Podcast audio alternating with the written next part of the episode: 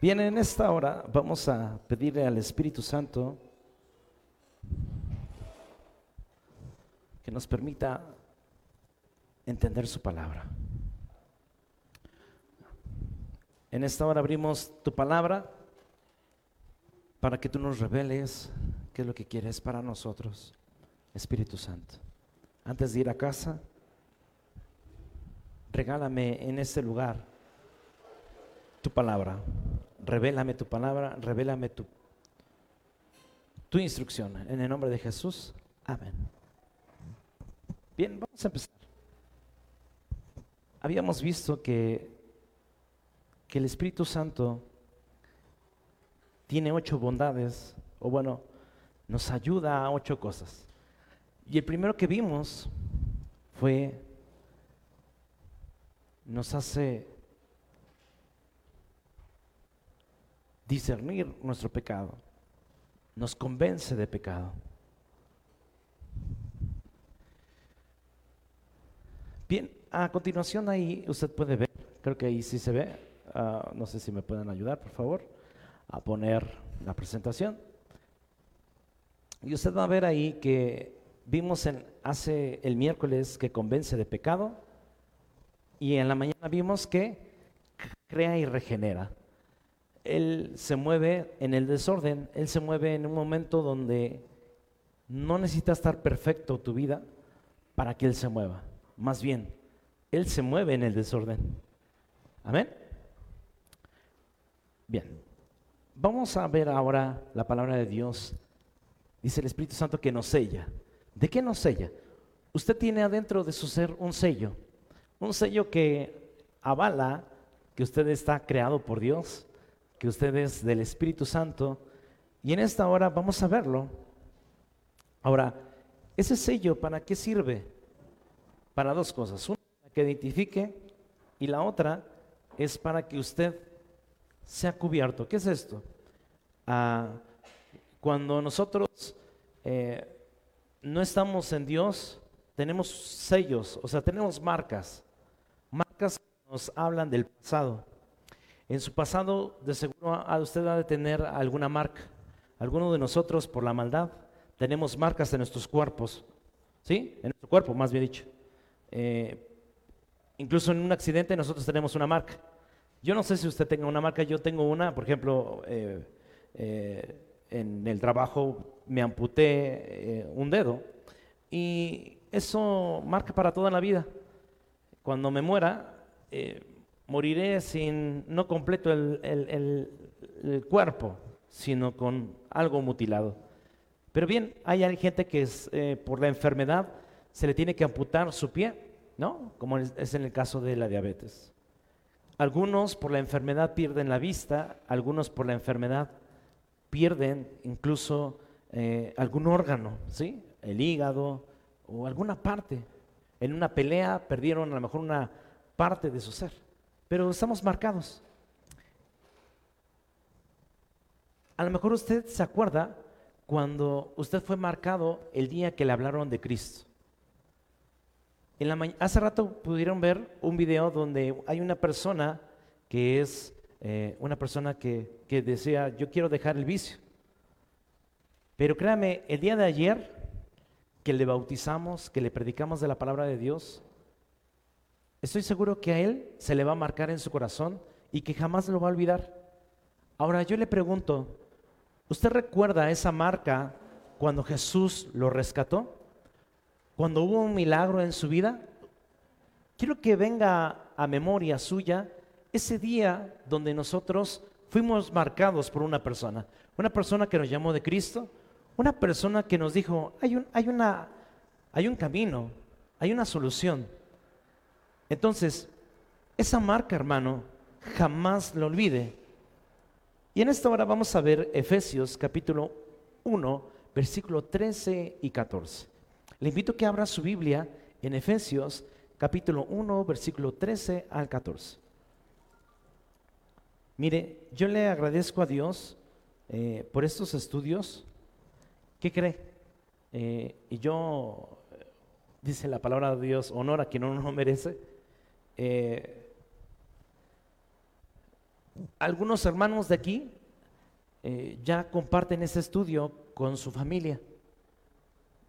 Oye, pero su familia no viene a la iglesia. No importa.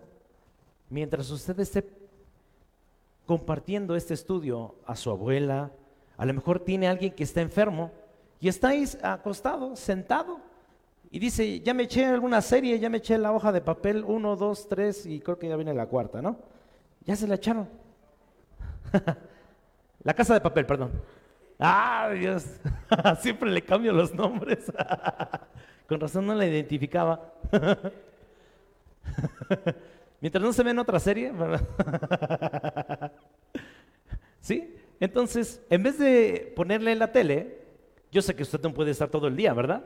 Pero imagínese en las noches, usted le va, le lleva un pancito, le prepara su té, su chocolatito, su café, y le dice, mamá, abuelita, amigo, ¿cómo estás? A lo mejor dice, pues, ¿qué no me ves? Estoy acostado, ¿no? O, estoy aquí eh, inyectado. Eh, pues ahí usted tiene que aprovechar el tiempo. Y en vez de que comadre y chisme, de que, fíjate que ahorita que estás aquí, la gente está diciendo esto y el otro, y que mi mamá ya se peleó con tal, y que la tía tal, y usted, en vez de estar contando otras cosas, yo le invito a que mejor lleve su estudio y le diga, mamá o papá o usted que está enfermo, dígale, ¿me permites todas las noches voy a venir? O a lo mejor cada tercer día o fin de mes o fin de semana, no sé cómo sea, y le comparta a usted ese estudio. Sería genial, ¿no? Entonces, vamos a abrir Efesios capítulo 1, versículo 13 y 14. No sé si alguien me puede ayudar a leer este versículo, por favor. Y no sé si acá, no sé si hay alguien de los muchachos que me ayude a pasarle el micrófono a alguien para que lo, lea, por favor, y podamos dar inicio a esto. Recuerde que el estudio se trata de aprender todos, no es que nada más me escuchen a mí. Amén. Por favor, alguien me pueda leer esta cita bíblica, Efesios 1, versículo 13 al 14. Aquí Sergio quiere leerlo, creo, o no sé si allá, por favor. Adelante.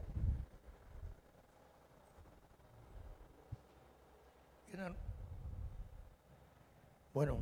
Sí, adelante. Bien, hermanos, la palabra de Dios dice así en el capítulo 1, versículo 13 y 14. Dice, en él también vosotros, habiendo oído la palabra de verdad, el evangelio de vuestra salvación, y habiendo creído en él, fuiste sellados con, con el Espíritu Santo de la promesa.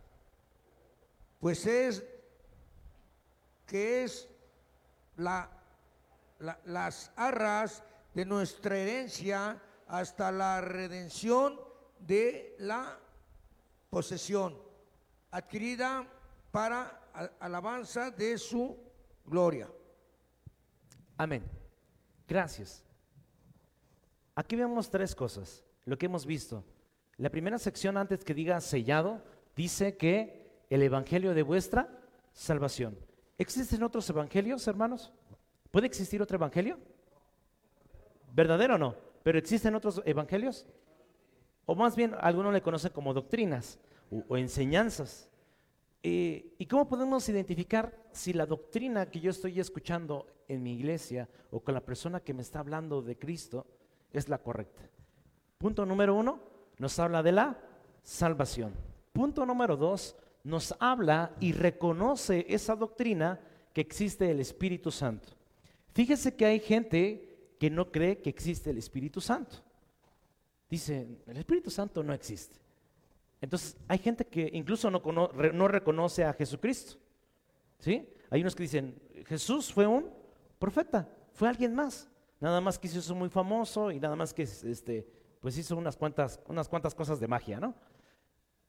Algunos reconocen así, pero entonces la verdadera salvación, y como usted tiene al Espíritu Santo, es que la doctrina que usted va a leer va a sellarlo con el Espíritu Santo. ¿Qué es esto?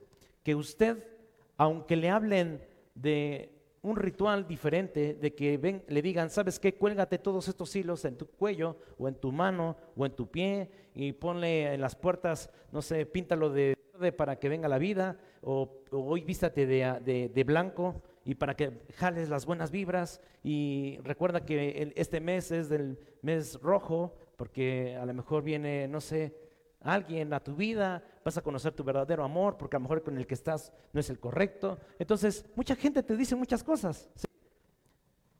Pero, ¿quién te va a decir si eso es bueno o eso es malo? ¿Quién te lo va a decir? El Espíritu Santo. Y el Espíritu Santo te va a hablar por medio de su palabra. ¿Ok? Entonces, ahí dice que fuiste sellados por el Espíritu Santo de la promesa. ¿A qué se refiere la promesa? ¿Habrá, una, ¿Habrá alguna promesa en ustedes?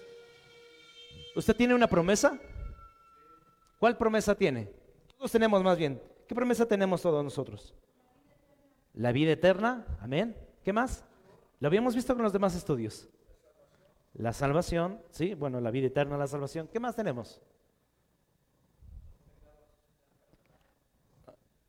Ah, ah, sí, bueno, eh, eh, es parte de la salvación, ¿no? pero, pero promesa. ¿Qué otra promesa tenemos? ¿Mande? El Espíritu Santo nos sella, ¿ok? Otra promesa, los que han leído un poquito más la, Biblia, ¿qué promesas hay para nosotros? La del Espíritu Santo, sí. ya lo dijeron, la vida eterna. ¿Qué más? ¿Qué más? Hay promesas de Dios. A su vida, sí. La palabra de Dios dice, también dice que eh, la primera promesa y dice, amarás, bueno, promesa con, eh, eh, que es un mandato, ¿no? Hay algo que tenemos que hacer y es una regla. Amarás al Señor tu Dios con toda qué? Tus fuerzas, tu alma, todo tu corazón ¿Cómo es? ¿Han escuchado que hay, eh, se dice, dice, amarás a tu prójimo? ¿Sí? Hay bastantes promesas de Dios cumplidas en la Biblia para nosotros. Pero regresando a esta parte, para no desviarnos, que es la promesa, por favor, eh, no sé si lo puedes poner ahí chiquito en la cámara, eh, creo que ahí le puedes mejorar. Ok, fuiste sellados, dice, en, por el Espíritu Santo. Ahora, ¿Qué quiere decir esto? Que si usted por X razón se va y no sé, se va a Estados Unidos a trabajar, la pregunta es, ¿usted pierde su salvación porque está hasta allá? No, ¿verdad? ¿Esto qué es? ¿Usted va a tener comunión con Dios estando en esta iglesia o no estando en esta iglesia? ¿Va a tener comunión con Dios? Sí. Puede tenerla así. ¿Ok? Porque usted es sellado no por una religión, no es sellado por Garim, sino es sellado por el Espíritu Santo. Entonces, recuerde esto. A lo mejor por nombre, Garim, estamos como denominados, pero realmente el que nos sella, realmente somos, no debería ser la iglesia Garim, debería ser porque somos sellados por el Espíritu Santo. Amén. Ok, 14 dice que es las arras de la herencia. ¿Qué son las arras? Algunos, los que se han casado, hay un protocolo donde, bueno, que la religión lo puso, porque realmente no hay un protocolo bíblico que diga así se tiene que casar, ¿no? Que la novia tenga que venir toda arreglada y que debe de ser de blanco, y si no viene de blanco, este, va a cargar maldición, no sé, tres años, porque no, sé, no trae su, vestido blanco. Igual pasa con los 15 años, hermano. Eh, realmente, bíblicamente no existe un protocolo de los 15 años. A ver, a la edad de los 15 años van a tener que eh, las mujeres venir y venir en una eh, en una limusina con cinco chambelanes. Y los cinco chambelanes, uno tiene que traer el color rojo, púrpura, y no, dice la Biblia así. ¿Eh? en una calabaza. Realmente no existen esos protocolos. Yo quiero que entienda usted, a lo mejor usted que ya va a cumplir 15 años y a lo mejor me está escuchando y dice, ah, ya no me van a hacer fiesta. Bueno, hágale su fiesta, ¿sí? invítenos. Pero realmente bíblicamente no existe un protocolo de los 15 años. ¿Sí? ¿Quién impuso ese protocolo de los 15 años? ¿Quién lo impuso? ¿El Espíritu Santo? ¿Quién lo impuso? El hombre, ¿no? Por ejemplo, vamos a festejar porque este mes, este mes, ¿qué es? Abril, ah, no, eh, sí es abril, marzo, no se festeja nada, Día del Amor, ¿no? ¿Cuándo es la reina de la primavera? Cuando la bautizan, la reina de la primavera, o la cara, no, todavía no va. Bueno, hay meses donde dicen es el mes del amor, ¿no? Como febrero que pasó, y algunos pues no sé, hasta se pusieron su ropa interior rojo y para llamarlo y, y todo eso. O sea, no existe, ¿sí? Rojo pasión, ¿no? Para que sea más yo. no existe. Entonces, ¿a qué voy con esto? ¿Por qué te estoy hablando de esto y qué tiene que ver con el Espíritu Santo? Mucho. ¿Por qué? porque las arras, o sea, ¿qué quiere decir? Las arras, bueno, ¿qué significan cuando el, novio viene y le da, o bueno, están los novios? ¿Qué significan las arras normalmente, los que han ido a una boda? ¿Las salsas? Las, las, las, ah, las salsas, dije, está pensando en comida. las arras, ¿qué, ¿qué significa? Tesoro, ¿alguien más que ha escuchado? Las finanzas, ¿qué más? Ah, las finanzas. Yo te entendí, las salsas. Dije, ¿yo aquí? Ok, entonces, ¿qué, tiene que hacer? ¿Quién se la tiene que entregar a quién? ¿Qué, qué, hay en las arras? ¿Un cofre? ¿Qué más? Monedas. ¿Y qué más? Normalmente a algunos le ponen hasta el Cristo y a una Virgen, o no sé qué tantas que le ponen. ¿No? La cadena, la cadena de oro y todo eso. ¿Quién tiene que tomar las monedas? Bueno, ¿quién tiene que agarrar el cofre y quién tiene que darle las monedas? ¿El padrino? el hombre a la mujer, ¿no? Porque dice que, pues, bueno, él, tú eres el sustento, ¿no? Tú me tienes que mantener porque yo voy a ponerme bella mientras me des dinero, ¿no? Para que me vaya a poner las uñas, para que me pinte el cabello, para que, no sé, mm, mantenga mi abdomen plano y todo ese rollo. ¿No? Según. Aquí están hablando ahí. bueno, eso es lo que dice la gente, es lo que dice la gente. es para pagar la renta.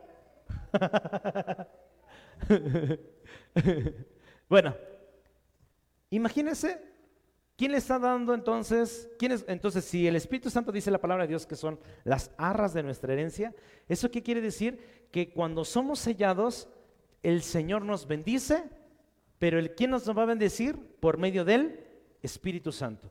O sea, ¿usted es bendecido todos los días? Sí. Cuando usted tiene el Espíritu Santo, es más bendecido. Por eso dice que las arras de nuestra herencia hasta la redención de la posesión adquirida para la alabanza de su gloria. ¿Qué quiere decir? Que usted va a ser hermoseado y bendecido en su rostro. Por eso cuando venimos a Cristo y tenemos al Espíritu Santo, de repente la gente te dice, ¿y ahora qué, pomada te pones que te ves más brillante, que te ves más calmada, que te ves más tranquilo, ya no te ves tan ogro o ya no hablas tan, tan golpeado? Porque estamos siendo enamorados de nuestro Padre por medio del Espíritu Santo. ¿Quién te va a ayudar a enamorarte de Dios y de la palabra de Dios? El Espíritu Santo. Porque Él es la arra de tu vida. Si tú permites que hoy el Espíritu Santo ponga esas arras de amor, créeme, va a haber un cambio en tu vida. Y a lo mejor tú dices, es que yo no noto ningún cambio. Créeme que la gente que te veía hace años te va a decir, sin que tú le digas que eres ya, que ya sigues a Cristo, ella misma te va a decir que te ve cambiada. Oye, ¿por qué ya no dices groserías? Yo ya pensaba que me la ibas a responder. Entonces ella se queda, la gente se queda sorprendida porque en nosotros ya están esas arras, hermano. Qué hermoso. En sus manos tiene usted las arras de Dios. Hoy yo le invito a que se enamore de Dios y deje que el Espíritu Santo cambie su semblante. Me acuerdo un día me acuerdo un día que un, tío mío que me estaba discipulando me decía, ¿qué crees? Déjame contarte algo. En esa época, hermano, no sé para los que les tocaron, apenas estaban existiendo los, ¿cómo se llaman los que se vestían todos de negro y así su, copeta, su copetazo que le cubría el ojo? No, bueno, no, no, no, sabemos. Los darquetos, ¿no? Los Yo me acuerdo que un día llegó, llegamos a la iglesia y había uno de esos enfrente.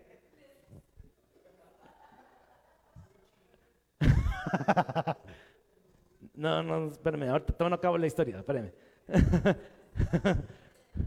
Porque a mí me sorprendía, porque yo vivía en una iglesia, hermano, donde todo era religioso. Si yo veía, a mí me habían enseñado de que la mujer tiene que ir entrar a la iglesia tapada, ¿sí? Con el velo y calladita, por favor, ¿sí? Nada de uñas pintaditas y nada de cabello pintado, natural como el Señor la dio.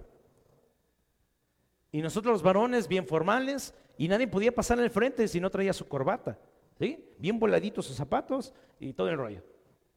O sea, ahorita como estoy ahorita, créeme, no sería digno, porque Bueno, no es excusa, a lo mejor digo, pues voy llegando y ya no fui a la casa, no a cambiarme. Pero bueno, para no desviarme del tema, estaba este joven y, mi tío dijo, y yo le decía, pero ¿por qué hace esa persona? ¿Por qué lo admitieron así?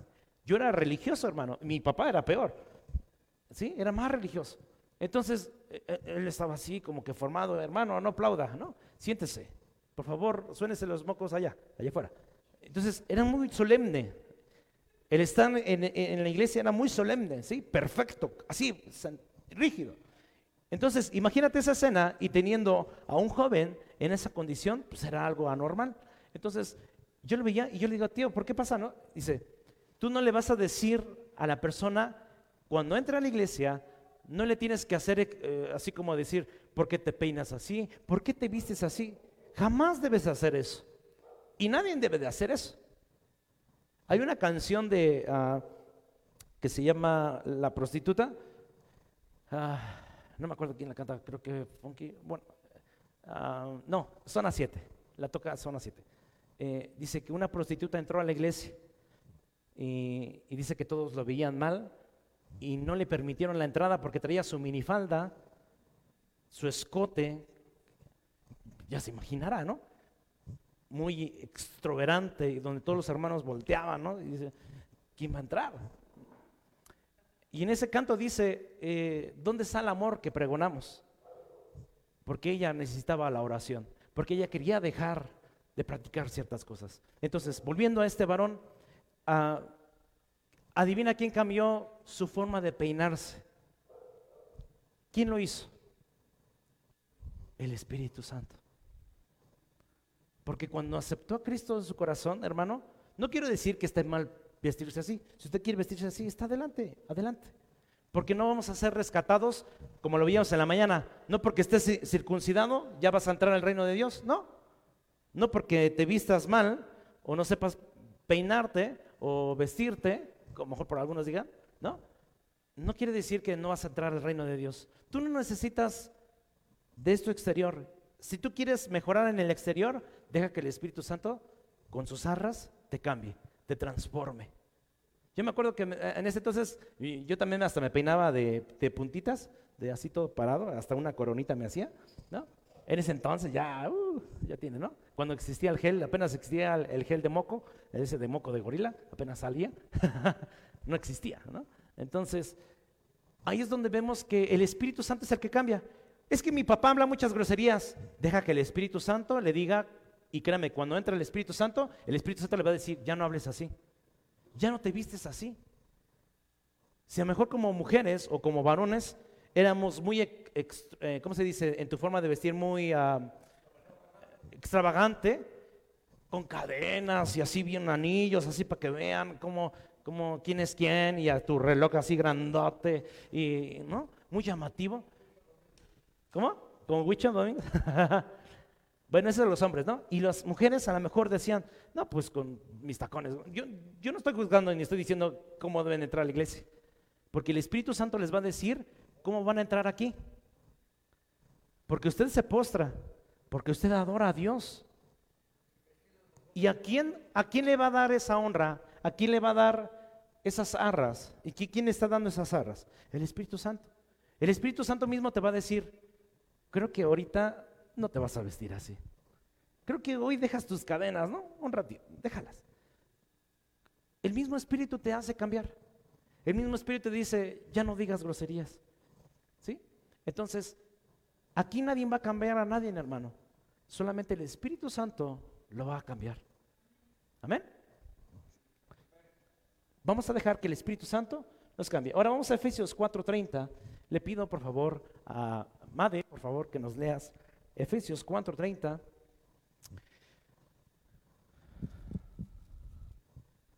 le digo que esto del Espíritu Santo está bien hermoso. Amén. Adelante. No, agra- no agravien el Espíritu Santo de Dios, con el cual fue, con el, con el cual fueron sellados para el día de la re- redención. Amén. Gracias. Dice la palabra de Dios, y no entristezcáis al Espíritu de Dios. Pero es un ser omnipotente, es un ser que, ¿por qué se va a poner triste? ¿Creen que el Espíritu Santo se ponga triste? Pues aquí lo dice. Pero ¿cómo es que se va a poner triste? Porque habita dentro de nosotros.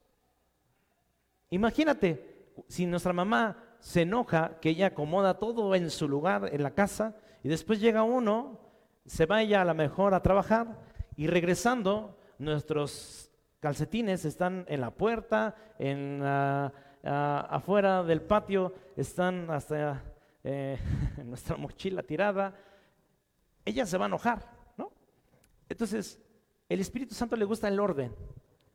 Pero cuando ordena algo y usted al otro día decide hacer otra cosa, el Espíritu Santo se contriste, sí, sí se contriste. ¿Y qué pasa cuando se contriste? Usted, créame, tiene una actitud de que no necesita al Espíritu de Dios.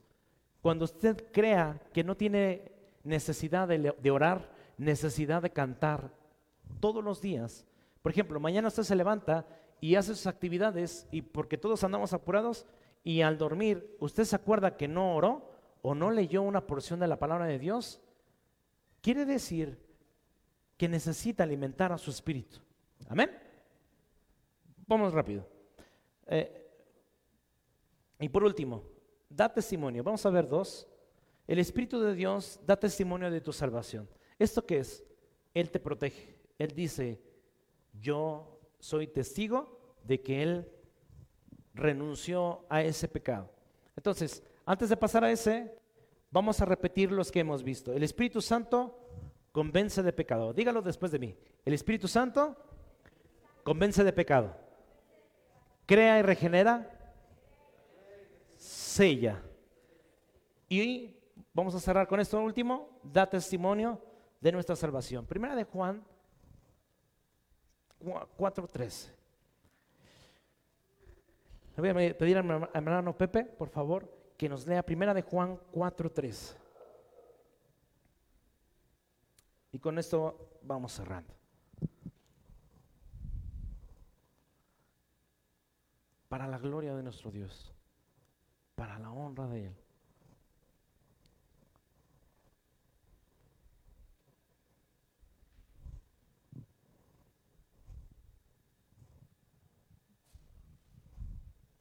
En esto conocemos que permanecemos en Él y Él en nosotros, en que nos ha dado de su Espíritu.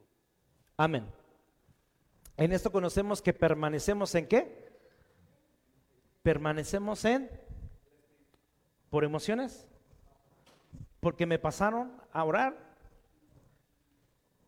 porque me consideran para hacer algo en la iglesia.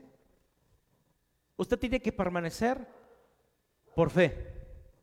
Usted tiene que permanecer en una iglesia o en adorando a Dios, alimentando al Espíritu Santo, no por el que está al frente, sino por fe. Se lee bien fácil, se dice fácil, hermano, pero vivirlo cuesta. Porque permanecer en fe, créame, cuando tenemos muchos problemas, la fe sentimos que no sirve para nada. Pero por eso el Espíritu de Dios da testimonio de nosotros. Por eso dice que permanecemos en Él y Él en nosotros. ¿Qué quiere decir? Mientras usted mantenga su fe, Él permanece fiel. ¿Sí? Él permanece fiel con sus promesas. Nosotros no podemos adquirir las promesas de Dios si no somos, si no permanecemos, perdón, en nuestra fe. Tiene usted que permanecer en fe. Si de repente ya no quiere venir su amigo a la iglesia, usted tiene que permanecer.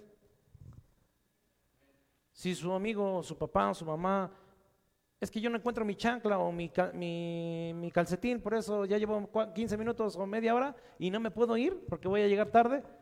Hermano, usted tiene que permanecer, usted tiene un compromiso con el Espíritu Santo no con alguien.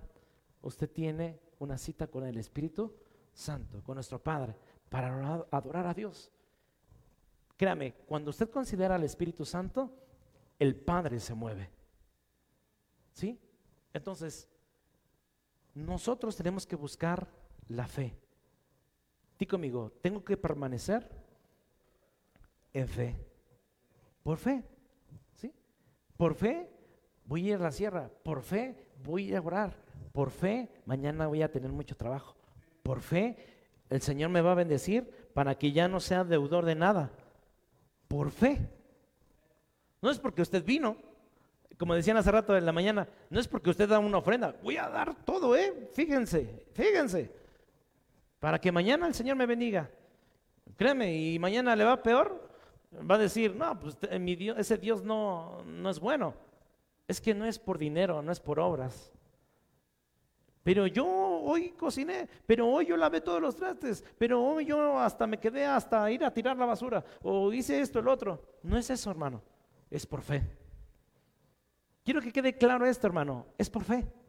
Amén. Es por fe. Romanos 8, 16. Y le voy a pedir por favor a, a Gis que nos, que nos lea. Romanos 8, 16. Ya estamos terminando. Aleluya.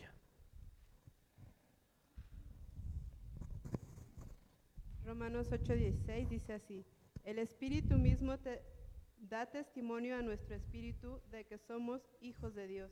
Aleluya. Con esto voy a cerrar. Esto es algo maravilloso. Léalos, ahí léalo hermano. Dice, el Espíritu mismo da testimonio de nuestro espíritu. ¿Qué quiere decir? Que Él hace cuentas y Él se comunica con tu espíritu, ¿sí?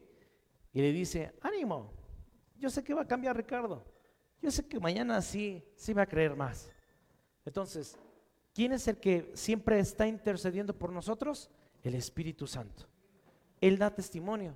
O sea, como hoy se portó, sus pensamientos que hoy le vinieron a la mente, el Espíritu Santo lo conoce. Por eso dice la palabra de Dios que no hay nada oculto que podamos esconder ante los ojos de Dios. ¿Por qué? Porque el Espíritu Santo lo discierne y el Espíritu Santo es el que le dice, Padre, aún no deja la mamila, aún no deja ese carácter, aún no deja de poner esta excusa. El Espíritu Santo es el que da testimonio de nosotros. Pero dice que de nuestro espíritu de que somos hijos de Dios. Entonces, todos los días el Espíritu de, Dios está dando testimonio y está diciendo, Él es hijo de Dios. Pero es que el hermano pecó, el Espíritu Santo sigue diciendo, Él es hijo de Dios. O sea, está creyendo en usted. ¿Quién va a creer en alguien que cada rato le traiciona? Nadie. Si usted tiene una, una desconfianza con alguien que le, que, le, que le dio toda la autoridad para que entrar a su casa y de repente entró a su casa y en vez de cuidarla le robó, usted no le va a dar otra segunda oportunidad, va a decir, no, ya no, que venga otra persona, pero esa persona ya no. Y Dios dice diferente.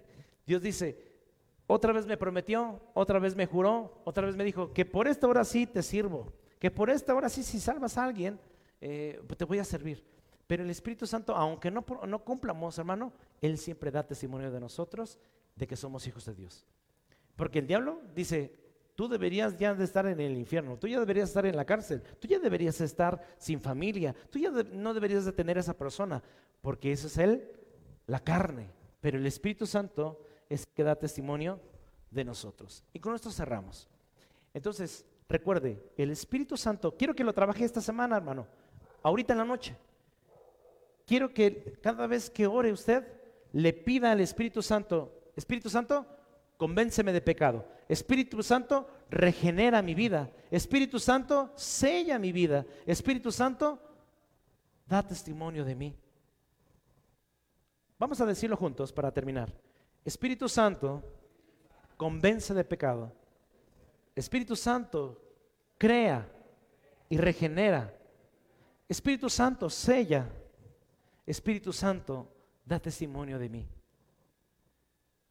Tiene mucho que platicar con el Espíritu Santo en esta noche. Deje que el Espíritu Santo pueda obrar en su vida.